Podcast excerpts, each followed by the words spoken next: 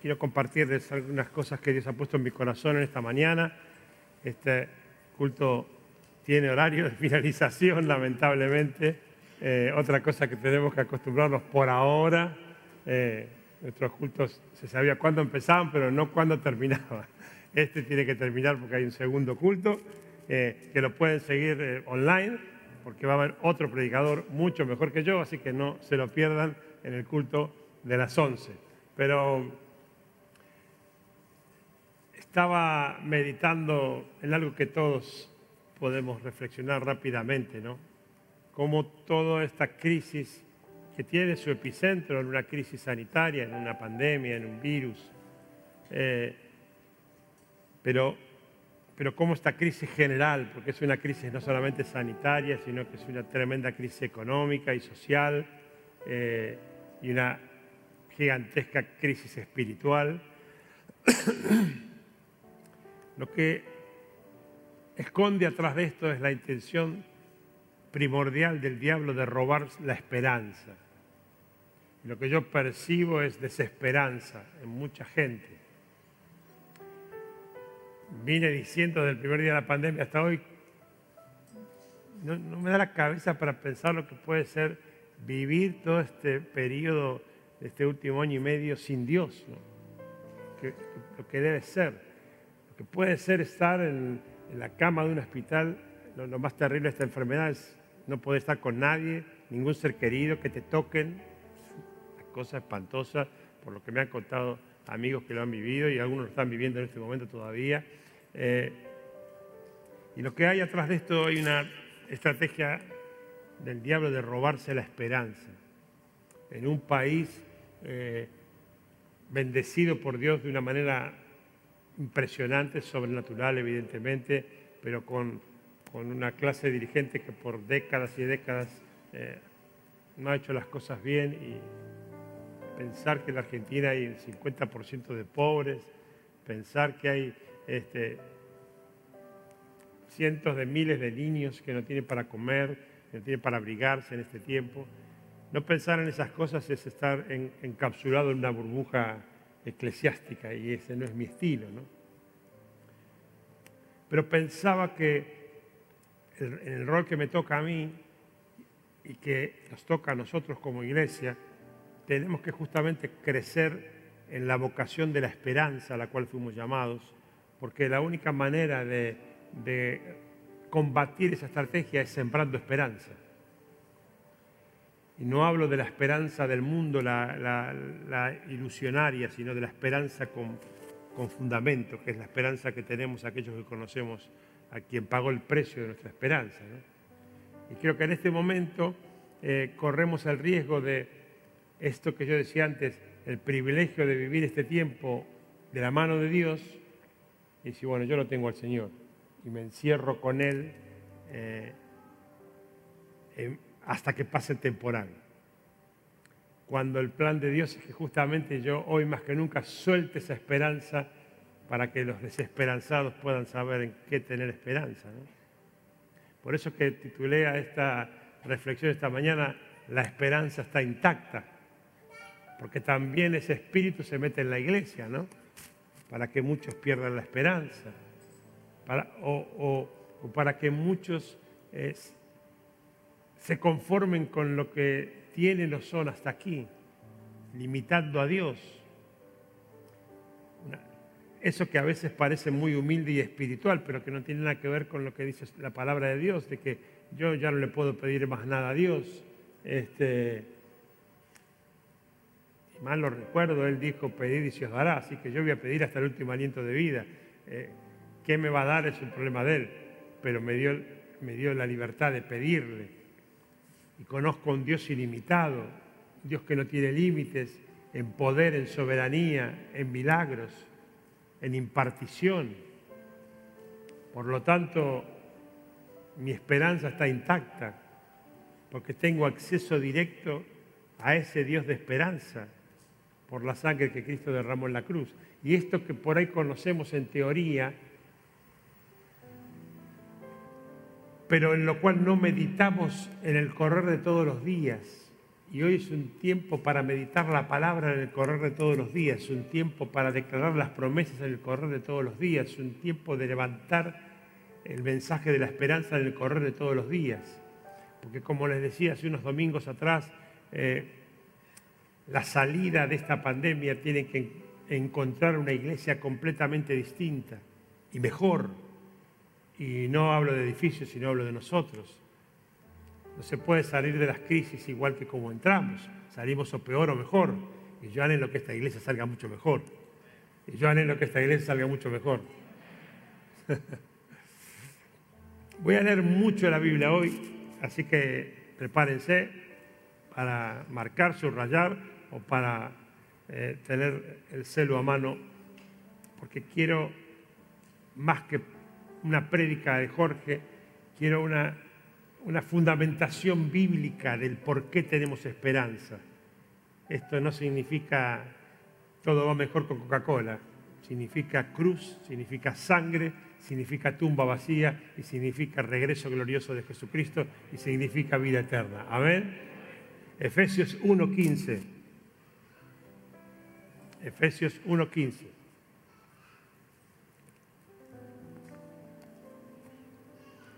Por eso yo, por mi parte, desde, desde que me enteré de la fe que tienen en el Señor Jesús y del amor que demuestran por todos los santos, por si algún no cristiano ve esta transmisión, la palabra santos tiene que ver con todos los salvados y no con San Expedito, por si acaso digo. ¿no? no he dejado de dar gracias por ustedes al recordarlos en mis oraciones. Pido que el Dios de nuestro Señor Jesucristo, el Padre glorioso, les dé espíritu de sabiduría y de revelación para que lo conozcan mejor. Pido también que les sean iluminados los ojos del corazón para que sepan a qué esperanza Él los ha llamado, cuál es la riqueza de su gloriosa herencia entre los santos y cuán incomparable es la grandeza de su poder a favor de los que creemos. Ese poder es la fuerza grandiosa y eficaz que Dios ejerció en Cristo cuando lo resucitó de entre los muertos y lo sentó a su derecha en las regiones celestiales, muy por encima de todo gobierno y autoridad, poder y dominio, y de cualquier otro nombre que se invoque, no solo en este mundo, sino también en el venidero. Dios sometió todas las cosas al dominio de Cristo y lo dio como cabeza de todo a la iglesia. Esta, es, esta que su cuerpo es la plenitud de aquel que lo llena todo. Un detalle para subrayar, ¿no? Dios sometió todas, todas las cosas al dominio de Cristo y lo dio como cabeza de todo a la iglesia. Porque a veces la iglesia parece que está pidiendo permiso para ser iglesia y Dios sometió toda su autoridad y puso durante este tiempo como cabeza de esa autoridad. No sé por qué, no creo que sea distraído ni que se equivoque, puso como cabeza al que está sentado ahí al lado tuyo y me puso a mí también a la iglesia de Jesucristo. Primera Pedro 3.15. Primera Pedro 3.15. Más bien, honren en su corazón a Cristo como Señor y estén siempre preparados para responder a todo el que les pida razón de la esperanza que hay en ustedes. Solamente está ahí. Te decía, es un tiempo de tremenda desesperanza. Yo nunca tuve tanta oportunidad, muchos saben que yo tengo muchas amistades o, pseudo amistades o conexiones con mucha gente que, que no es cristiana y a los cuales les predico hace décadas, pero nunca tuve tanta oportunidad. Porque la pregunta tiene que ver con eso. Hoy ya ya no se puede planear. Todo tiene que ver con la esperanza. La gente dice, yo no puedo planear nada si no sé si a vivir mañana. Y es una oportunidad increíble para, para predicar la esperanza. Yo he hablado durante esta pandemia mucho de la fe. Es trascendente la fe para nosotros, para sostenernos, para muchas cuestiones. Pero hoy, hoy creo que el protagonismo debe ser la esperanza, que no es lo mismo que la fe. En un tiempo de tanta desesperanza, la iglesia tiene que vivir con una esperanza, yo diría así, a flor de piel, no solamente de convicción, sino de palabra y de hecho, para poder compartir esa esperanza con los que no la tienen, ¿no?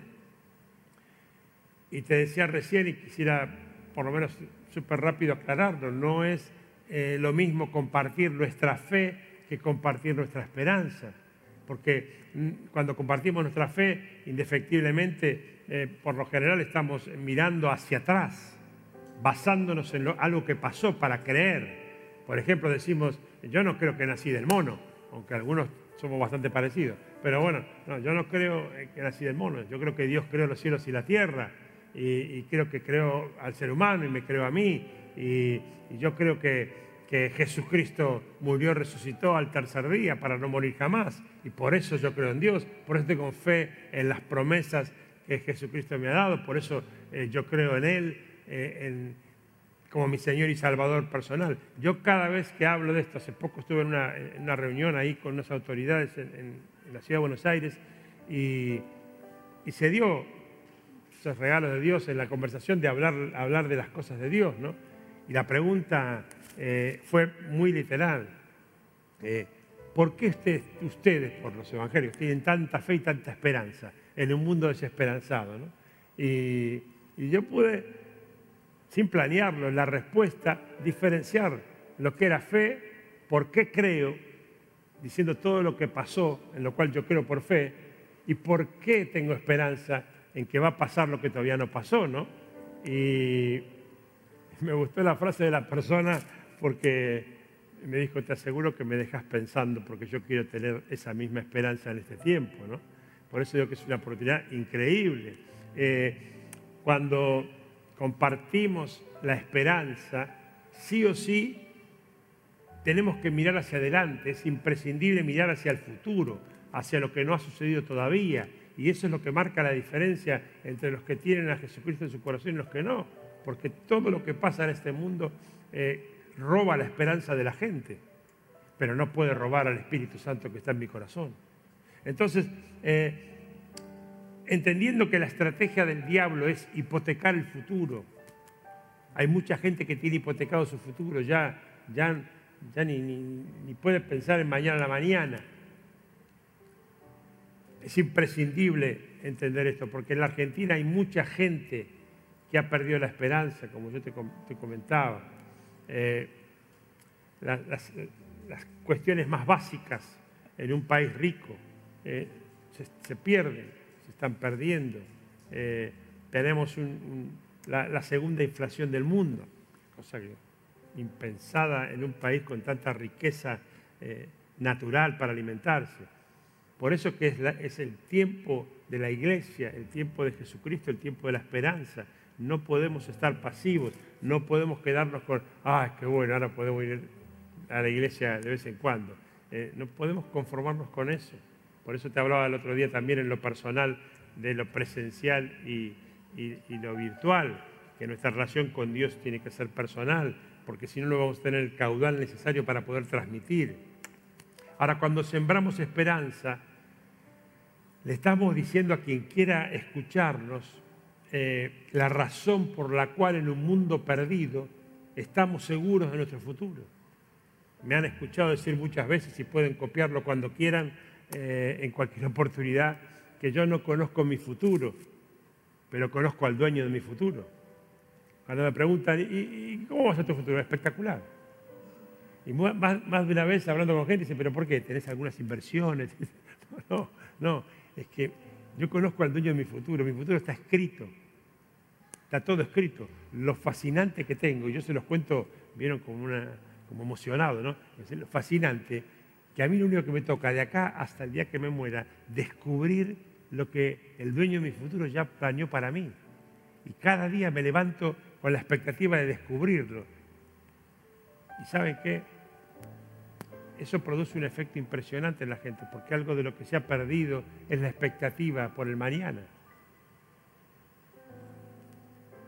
Yo quiero decirte esta mañana, iglesia, que nada ni nadie, ni ninguna pandemia, ni ninguna circunstancia difícil como consecuencia de la pandemia o lo que sea, te robe la expectativa por lo que Dios va a hacer contigo mañana. Mejor dicho, lo que va a hacer contigo hoy. Alguna vez prediqué sobre esto, ¿no? Recordando eh, aquella vez hace muchos años, la plataforma estaba allí y era un miércoles. Y yo le había dado a predicar por primera vez a, mi hijo Mariano. Y él predicó sobre que nada te quite la expectativa por lo que Dios va a hacer contigo. Entonces él dijo, eh, por ejemplo, yo todos los domingos me siento en esa primera fila y cuando mi papá sube a la plataforma, yo hago, hago una, una oración así y digo, hoy mi papá va a predicar el mejor mensaje de su vida. Yo estaba sentado y dije, yo nunca oré por mí así. Así que los que tienen muchos años en la iglesia recordarán que por varios domingos, porque yo el domingo siguiente me paré en la plataforma y dije, hoy voy a predicar el mejor mensaje de mi vida. Claro, los que habían estado el miércoles ovacionaron, aplaudieron, los que no dijeron se agrandó el pastor. Y por muchas semanas yo me paré diciendo, hoy voy a predicar, y la gente contestaba el mejor mensaje de mi vida. Porque es clave mantener la expectativa basada en las promesas. Eso es lo que te alimenta la esperanza. No pierdas la expectativa, no te achanches, no te acostumbres. No, hay manera de acostumbrarse a Dios si conoces a Dios. No hay manera de acostumbrarse. Despertarse cada día diciendo, wow, ¿qué tendrá planeado hoy para mí? ¿Qué habrá escrito el día que me salvó? Porque ya lo escribió desde antes de que estuvieras en la panza de tu mamá. Uy, qué mal que estoy con el tiempo. Ahora, hay personas que tienen esperanza, pero no basadas en las promesas que tenemos nosotros.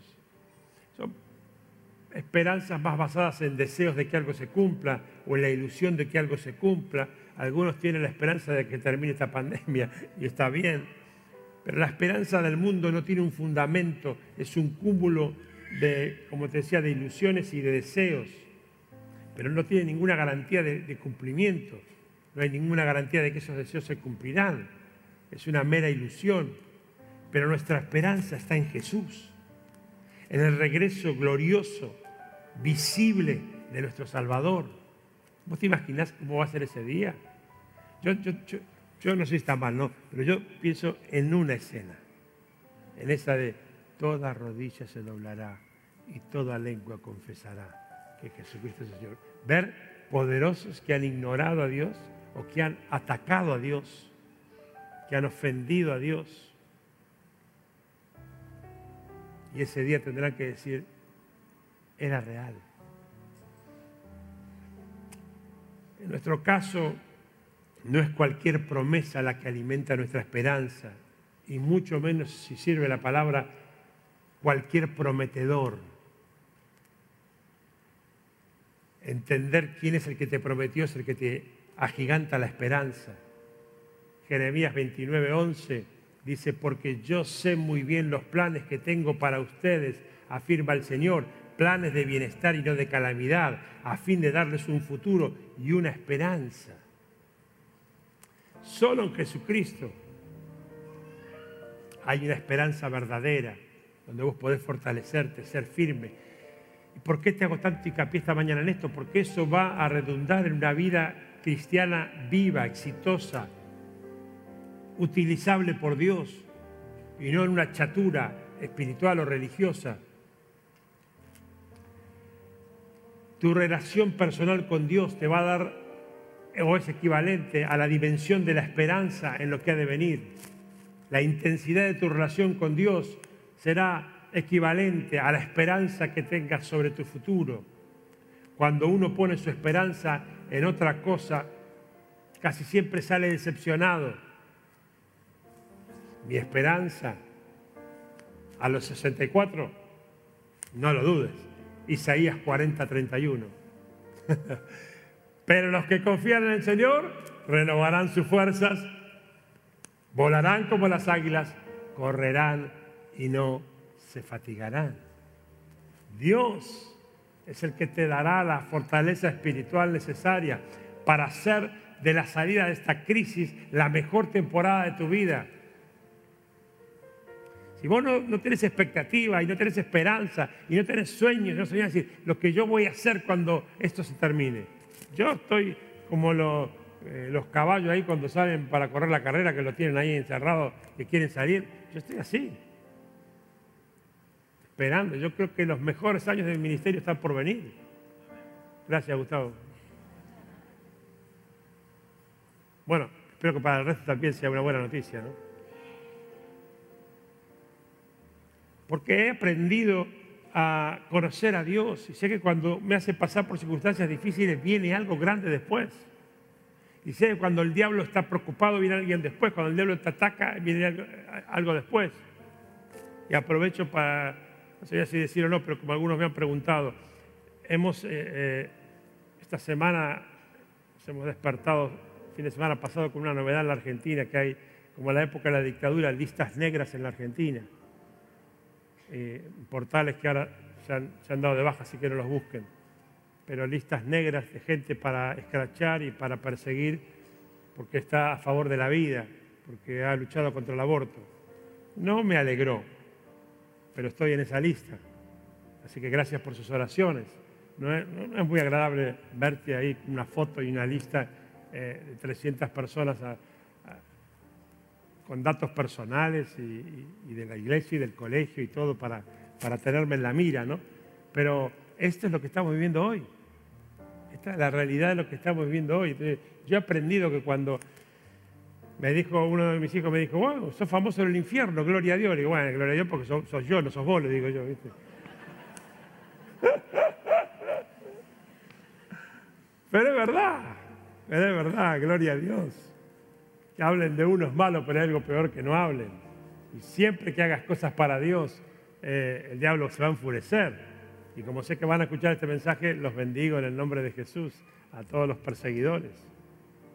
Pero que no te pase lo que está pasando inmóvil. Que no te pase lo que está pasando en este tiempo de la vida indiferente que no te pase lo que está pasando en el mundo espiritual y, también en el mundo visible sin ser protagonista de algo. No hace falta que estés en una lista de 300 perseguidos, pero podés estar en la lista del pedacito que el diablo no quería que toques y tocaste en el nombre de Jesús y transformaste en el nombre de Jesús en el trabajo, en la oficina, en el colegio, en el barrio, en la casa, en la familia o donde Dios te haya asignado para la gloria de su nombre. Que no te pase como si nada este tiempo, porque es un tiempo clave para levantar la esperanza en Jesucristo. Ahora, para entender la esperanza, te puede ayudar entender lo que no es esperanza. Esperanza no es ilusión, esperanza no es pensamiento positivo, eh, no es mero optimismo. Por supuesto que pensar, pensar positivamente es mucho mejor que pensar negativamente. Hay gente que todo lo ve negro y eso no es bueno. El optimismo siempre va a ser mejor que el pesimismo. Pero se necesita algo mucho más grande que eso porque el optimismo es algo que pasa por la psiquis, se basa en la manera de pensar, pero nuestra esperanza no es psicológica, es teológica, está basada en los hechos de la realidad de un Dios todopoderoso y en nuestra relación con ese Dios y en las promesas que ese Dios nos ha hecho selladas en la cruz del Calvario con la sangre de Cristo, aleluya. Esperanza es plena confianza en Dios, plena confianza en todo lo que te pasa. Por eso dice, en todo sometió a todo y le dio a la iglesia la autoridad sobre eso. Esperanza en que Dios no miente. Muchos esperan salir esta, esta esperanza, pero por ilusión o con ilusión. Nosotros la, la esperamos con esperanza renovada por lo que Dios va a hacer con nosotros y a través de nosotros. Alguien diga gloria a Dios. Cuando la Biblia usa la palabra esperanza, no se refiere a deseamos que pase esto, sino que significa que ya está decretado, está declarado y va a pasar. No quizás, sino ya está hecho, porque si Dios lo dijo, no es que lo va a pensar, no es que lo va a meditar, no es que si te lo mereces o no te lo mereces, para que no pierdas tiempo, no te lo mereces, pero decidió hacerlo contigo, gloria a Dios. Y así es Dios. Y mi esperanza se fortalece cuando Dios tiene el control de la cosa. Romanos 15, 4. De hecho, todo lo que se escribió en el pasado se escribió para enseñarnos a fin de que, alentados por las escrituras, perseveremos en mantener nuestra esperanza. ¿Alentados por qué? Por, por una buena economía, porque la pegué con este laburo, porque, porque, porque me enamoré, alentados por la palabra de Dios, por las escrituras, perseveremos en mantener nuestra esperanza. Hebreos 6:13. Voy a leer unos cuantos versículos para que entiendan la concepción de la promesa de Dios para ustedes y para mí, que alimenta la esperanza en lo que viene. Hebreos 6:13. Cuando Dios hizo su promesa a Abraham, como no tenía a nadie superior por quien jurar, juró por sí mismo y dijo, te bendeciré en gran manera y multiplicaré tu descendencia. Y así después de esperar con paciencia, Abraham recibió lo que se le había prometido. Los seres humanos juran por, alguien superior a ellos mismos y el juramento, al confirmar lo que se ha dicho, pone punto final a toda discusión. Por eso Dios, queriendo demostrar claramente a los herederos de la promesa que su propósito es inmutable, lo confirmó con un juramento. Lo hizo así para que mediante la promesa y el juramento, que son dos realidades inmutables, en las cuales es imposible que Dios mienta, tengamos un estímulo poderoso los que buscando refugio nos aferramos a la esperanza que está delante de nosotros. Nos aferramos a la esperanza que está delante de nosotros. Tenemos como firme y segura ancla del alma una esperanza que penetra hasta detrás de la cortina del santuario, hasta donde Jesús, el precursor, entró por nosotros, llegando a ser sumo sacerdote para siempre, seguro el orden de Melquisedec. Pongan los fideos, vamos a comer, se acabó.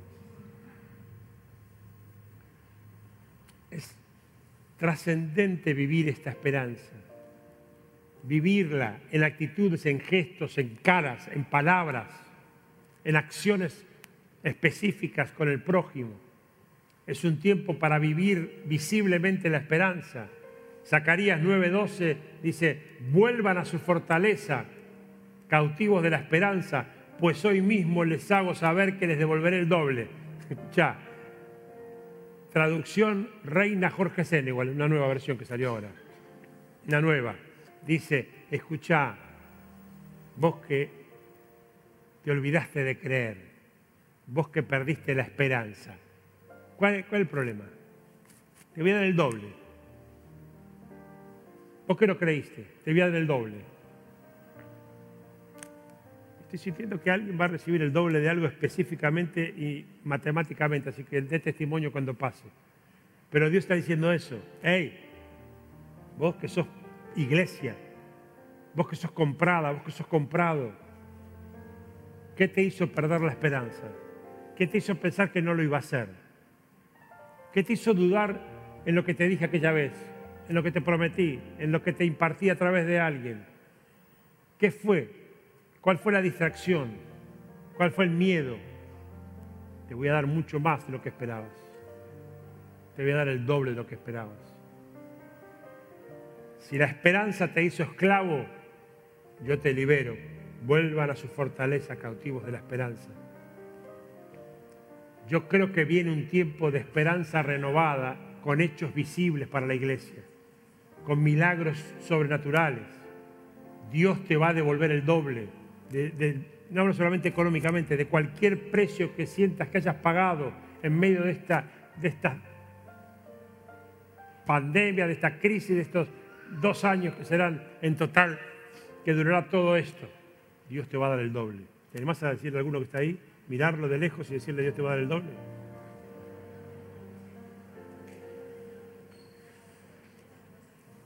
Dios va a restaurar la esperanza en la iglesia, porque hay, lo he dicho varias veces, no voy a perder tiempo porque no lo tengo, pero hay una estrategia también atrás de ahogar a la iglesia, de marginar a la iglesia, de discriminar a la iglesia.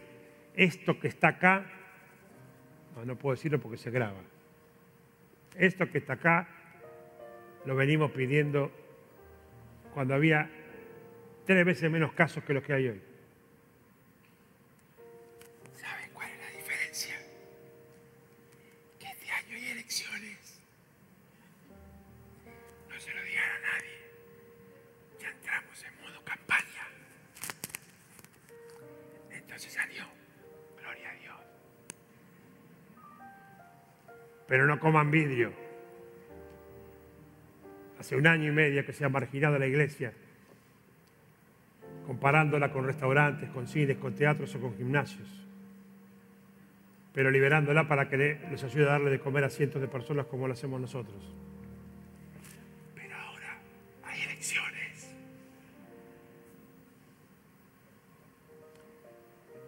Lucas, editame esta parte, por favor. No, no, no, deja. Ya, ya estoy escrachado entre los 300, así que ya. Puedo pasar a los 30, más que eso no, no va a pasar. Dios va a restaurar la esperanza en la iglesia. Y muchos prisioneros de la esperanza van a ser liberados en el nombre de Jesús. Y algunos están siendo liberados esta misma mañana del temor a ser iglesia. al, al candado en la boca o en la mente de la convicción de lo que Dios va a hacer contigo. Van a ser liberados en el nombre de Jesús. Todas las cosas que esperábamos van a ser concedidas y muchas de esas serán duplicadas en el nombre de Jesús. Pero será, ¿sabes cómo? De rodillas. No será online, no será por Facebook. Me salió así tipo Teletubby. No será por TikTok. Me está gustando el TikTok. Si vos me acompañásemos algo en TikTok, porque vos ya sos payaso de por sí, yo salgo atrás tuyo así.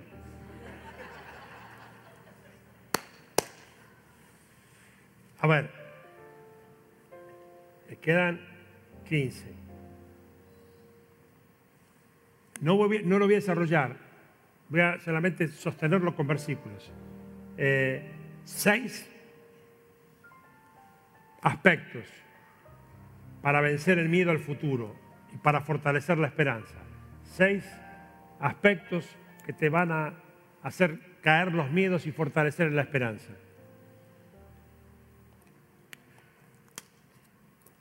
Uno, Dios sabe todo lo que va a suceder.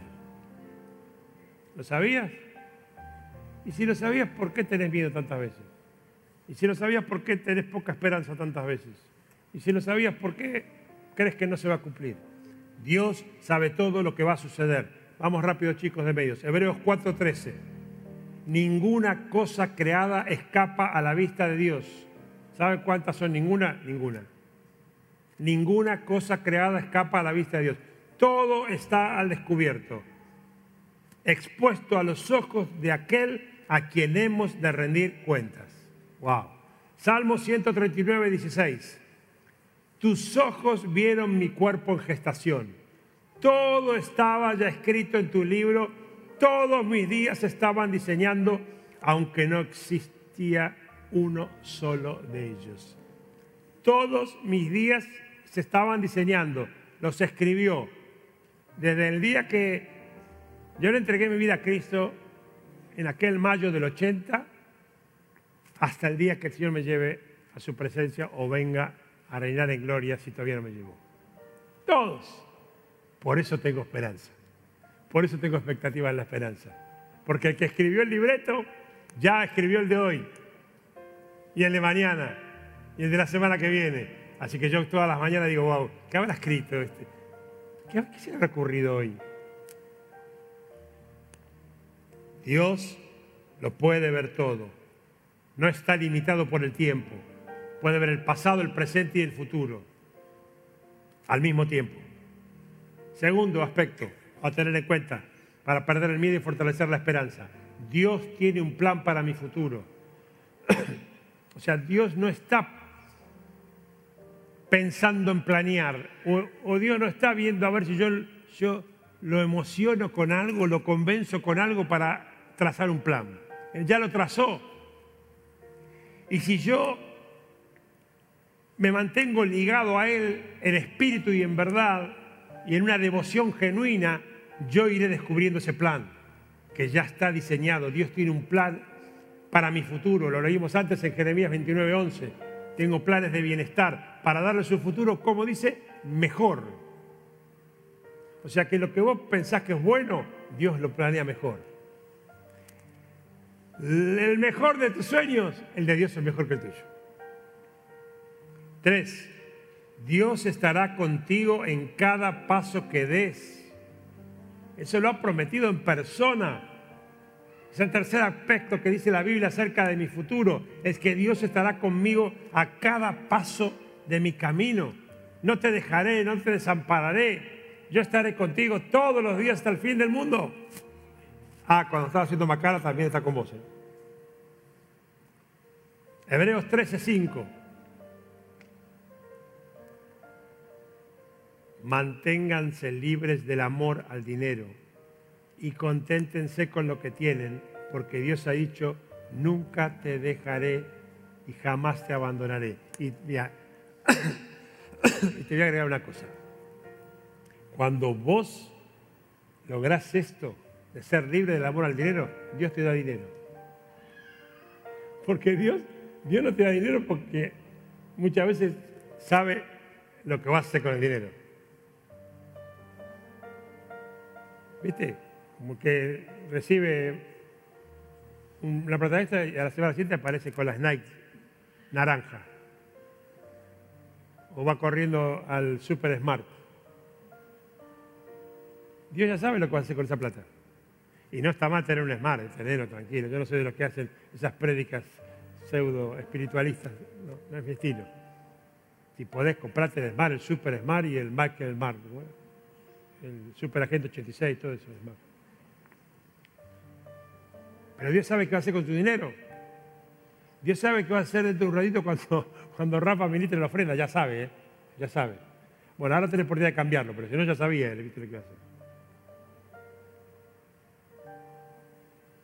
Dios sabe todo y ya trazó un plan para tu vida. Cuatro, Dios te eligió mucho antes de que vos lo elijas a Él. Él te tenía planeado mucho antes de que ese día que vos recordás y que yo recuerdo. Primera Pedro 1.2. Según la previsión, estaba previsto, estabas prevista ya según la previsión de Dios el Padre, mediante la obra santificadora del Espíritu, para obedecer a Jesucristo y ser redimidos por su sangre, que abunden en ustedes la gracia y la paz. Tu salvación no fue un accidente, no fue casualidad. Dios nos eligió para pasar la eternidad con Él. ¿Vos entendiste esto? Pero acá nos estamos entrenando para eso. Y yo no vi nadie que se entrene sin moverse. Hay que moverse en la fe para tener un buen entrenamiento. Y la manera de moverse en la fe hoy para estar bien entrenados es viviendo y mostrando la esperanza en lo que ha de venir. Quinto, este me encanta. Su misericordia es para siempre. Ah. Cada vez que meto la pata, y me arrepiento, menos mal, que su misericordia no era hasta ayer, que su misericordia se renueva cada mañana en mi vida, que su misericordia es para siempre. Seguimos con 1 Pedro, si algunos lo tenía ahí, que, leímos recién el, 2, vamos a ver el 3 y el 4. Alabado sea Dios, Padre de nuestro Señor Jesucristo, por su gran misericordia nos ha hecho nacer de nuevo mediante la resurrección de Jesucristo para que tengamos una esperanza viva y recibamos una herencia indestructible, incontaminada e inmarchitable. Herencia es esperanza. ¿eh? Tal herencia está reservada en el cielo para ustedes, a quienes el poder de Dios protege mediante la fe hasta que llegue la salvación que se ha de revelar en los últimos tiempos. Es decir, que tu futuro y mi futuro no depende de tu capacidad o de mi capacidad. Depende de ese plan que culmina con el sexto aspecto que, te mantiene despierta la esperanza. Somos herederos del cielo. O sea, te podrán robar cualquier cosa, pero no te pueden robar el cielo. Porque el dueño te lo dio. El dueño te hizo heredero. No te lo puede robar ninguna circunstancia, ninguna persona. Nadie te puede robar el cielo. Esa pregunta que voy. No sé dónde estará ahora, pero no sé, de dónde está, me estará mirando. ¿Qué escucha alguno en televisión decir eso? No, no, no. Yo no tengo duda. Yo me voy al cielo. Mm, Pero no como viste que uno dice, te ganaste el cielo. ¿Viste? Porque soportaste al otro. ¿viste? Yo, pienso en Rafa y digo, me gané el cielo, pero no es así. No aplica para. Es que te tengo tan, te así, ¿viste? No, acá tengo otra, mira. Yo me esta que la banco de antes, yo como, Dios, antes de nacer ya la banqué a esta colorada. Me gané el cielo con ella. no, no, no. Yo no me lo gané. Vos no te lo ganaste, Gladys. La gente cree que sos más buena de lo que sos. Yo te conozco más que la gente. No te lo ganaste. Pero te lo regalaron. Me lo regaló. El dueño del cielo me lo regaló. Dios nos ha, hecho herederos. Y si vivimos firmes en la esperanza de la promesa que nos dio, Dios nos va a proteger hasta llegar a ese día. Dios te va a cuidar y proteger de todo y de todos hasta llegar a ese día y nadie va a cambiar ese día ni la eternidad con Cristo. Aleluya. Y el 5 de 1 Pedro, a quienes el poder de Dios protege mediante la fe hasta que llegue la salvación que se ha de revelar en los últimos tiempos. La fe y el poder van de la mano. Ponete de pie, por favor. Venga, chicos. Dios es fiel, siempre fiel. Y tiene todo planeado para tu vida. Iglesia, esta mañana quiero decirte, a pesar de que alrededor tuyo parezca que se cae el mundo abajo, descansa en Él. Servilo con todo tu ser, de todas las maneras posibles, en espíritu, cuerpo y alma. Y Él te va a bendecir en gran manera. No tengas miedo, no tengas temor. ¿Sabes que hay 365 no temas en la Biblia? Uno para cada día del año. Tenés uno por día para que no te falte ningún día. No tengas miedo de nada ni de nadie. Confía en el Señor. Confía en el Señor y Él te concederá las peticiones de tu corazón, dice el salmista. Declara la palabra de Dios ante cada adversidad en estos días complejos de incertidumbre. Declara la palabra cada mañana, cada día, que sea tu, tu rectora para despertar la expectativa de cada día. Yo no, no leo un mensaje ni, ni en el celular, nada, nada, nada, ni nada. Lo primero que hago es leer algún versículo de la Biblia hasta antes de, de tener el momento de, orar con Graciela. Tengo que arrancar con eso, porque es lo que despierta la expectativa, lo que combate mi humanidad cuando me levanto, por ejemplo, un domingo con tanto frío y temprano como hoy para venir a la iglesia. Y me pregunto, ¿por qué tengo que ir a la iglesia? Y Dios me dice, porque soy el pastor.